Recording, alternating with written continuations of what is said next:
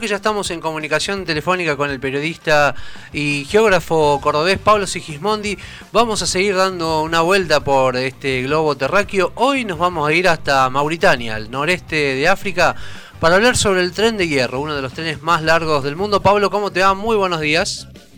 Buen día, un gusto saludarte Javi, a vos y a toda la audiencia que nos escucha y muchas gracias a la producción del programa. Gracias a vos, Pablo. Bienvenido como siempre cada lunes. Eh, bueno, sabemos que nos vas a llevar imaginariamente a conocer qué es lo que sucede en esta región africana, donde está el tren más largo del mundo, pero que además hay una situación que tiene que ver con el extractivismo de hierro y minerales. Pero bueno, te damos eh, el paso para que nos cuentes vos. Sí, muchas gracias.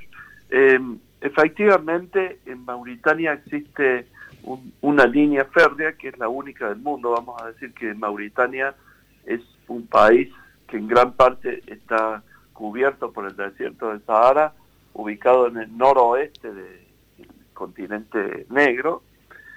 Y decía, existe el único tren del país que tiene unos 700 kilómetros de longitud, es decir, para comparar la distancia que hay de Córdoba a Buenos Aires, y donde ese tren parte de un puerto llamado Noadibu, antiguamente en la época colonial francesa se lo conocía como Port Etienne, y desde ahí viaja por el desierto unos 700 kilómetros hasta el poblado de Suerat, un pequeño poblado ubicado ya dentro del Sahara, donde existe la particularidad de, de estar la mina de hierro más grande que hay en el mundo, que es la mina de Soerat, justamente.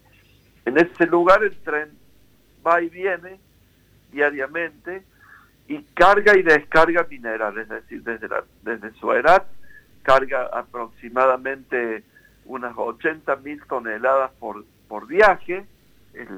los vagones del tren hace que sea el más largo del mundo en cuanto a la longitud del, del tren propiamente dicho.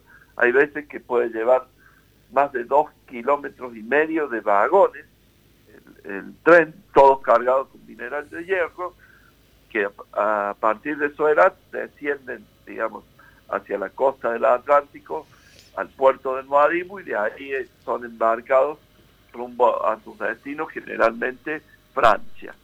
¿Qué importancia tiene el tren? Soerat la mina de hierro más grande del mundo, como dijimos, está eh, en este momento explotada por la compañía Extrata, una compañía multinacional con sede en Zug, en Suiza, que es también la que ha tenido a cargo la explotación de yacimientos en nuestra cordillera, especialmente en la provincia de Catamarca. Y esto habla esencialmente de una situación de explotación y extractivismo. ¿Por qué? Porque eh, el tren fue construido en la década de los 60, apenas Mauritania accede a su independencia, fue construido exclusivamente con la finalidad de poder extraer los minerales de hierro de ese lugar y no tiene en realidad una función social para la población local. Es decir, de los dos kilómetros y medio que suele tener de largo el tren con vagones, solamente uno o dos vagones de forma muy elemental y, diría hasta en forma de animal transporta a los pasajeros que se quieren trasladar entre un punto y otro. No fue pensado para la gente, sino que fue pensado justamente para poder sacar el hierro cuando tuve la posibilidad, porque esto, eh, contarlo, como siempre decimos, es una cosa y vivirlo es otra. Eh, uno viaja, puede ser un día el viaje, especialmente cuando va en la dirección desde Noadibo a Suerat. Puede durar hasta 26, 28 horas ese viaje y uno va en un vagoncito muy pequeño, apiñado, con mucha cantidad de gente, con niños, con mujeres, con ancianos, gente que durante el viaje va haciendo sus necesidades en el propio vagón, va, tomando el té, va haciendo té, va, poniendo calentador, un vagón que no tiene asientos, es todo en el piso, una especie de, de vagón para compararlo de ganado, lo que para nosotros sería para transportar ganado, en esas condiciones viaja la gente. O si no, cuando ya el calor es insoportable, que con frecuencia puede superar los 50 grados, la gente directamente se sube a los, a los vagones donde va el mineral de hierro, uno puede viajar subido entre las parvas del mineral, y esto implica, lo hice en una parte del trayecto también para poder tener esa experiencia, esto implica que vos vas a bajar con todo el polvo, con toda la arena que eh, va recorriendo el tren por la misma velocidad en el Sahara, pero además con todo el mineral de hierro pegado al cuerpo, a la piel, a la transpiración, etcétera, ¿no? Pablo, y pensando un poco en esta cuestión del extractivismo, eh, esta situación concreta en, Mauritania, eh, pero tampoco no tan lejos de ahí lo que, lo que acontece ¿no? En, la República Democrática de Congo, con lo que tiene que ver con las minas de coltán también, ¿no? Sí, exactamente. Sabemos que el África, desde el punto de vista geológico, es el continente más estable que hay en el mundo, no tiene prácticamente formaciones terciarias son muy pocas. Una está cerca de este tren que estamos mencionando, la cordillera del Atlas en Marruecos. Pero efectivamente el África, como bien eh, mencionas, es un continente especialmente rico en todo tipo de minerales, diamantes, oro, platino, eh, hierro, zinc y también el coltan que está en la República, especialmente en la provincia de Goma, en la República Democrática del Congo, que es otra área que en algún momento vamos a visitar y contar. También es la zona donde están los gorilas de montaña del Parque Nacional Virunga. Además, quería volver a esto del tren en Suerat, en Nuadibu Suerat.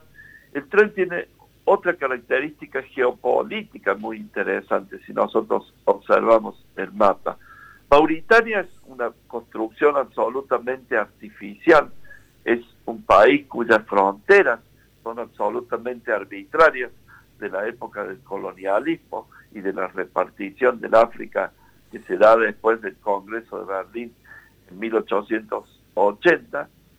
Y si ustedes observan el mapa de Mauritania y especialmente la frontera norte, van a ver que son todas líneas rectas, es decir, no tiene ninguna lógica geográfica. Imaginemos esas fronteras rectas en un territorio como el desierto más grande del mundo del Sahara, todavía muchísimo menos lógico. Para compararla con una frontera nuestra, sería la que existe entre la provincia de Jujuy, Salta y Chile y Bolivia en el noroeste de Argentina, es decir, donde la frontera en realidad no está dividiendo en una construcción artificial porque la puna de Atacama o el desierto de Atacama continúan hacia ambos lados en cualquiera de las tres regiones, esta que estoy mencionando eh, anteriormente. Entonces, ¿qué sucede volviendo a este, a este caso particular? Toda la frontera norte de Mauritania está en un área de conflicto que también, si Dios quiere, en algún momento vamos a visitar uno de los pueblos olvidados, uno de los conflictos olvidados, uno de los territorios ocupados en el mundo, un pueblo que espera su libertad, y su territorio independiente, que es el pueblo del Sahara Occidental. Normalmente eh, llamado el frente, en la República Árabe Saharaui. Ese país que también, muy parecido a lo que sucede actualmente en Palestina, no ha logrado su libertad y su liberación y su propio territorio. Entonces, ese tren en muchas áreas ha tenido que ser desviado y corregido en su traza justamente porque atraviesa ese borde del territorio en conflicto en el Sahara Occidental.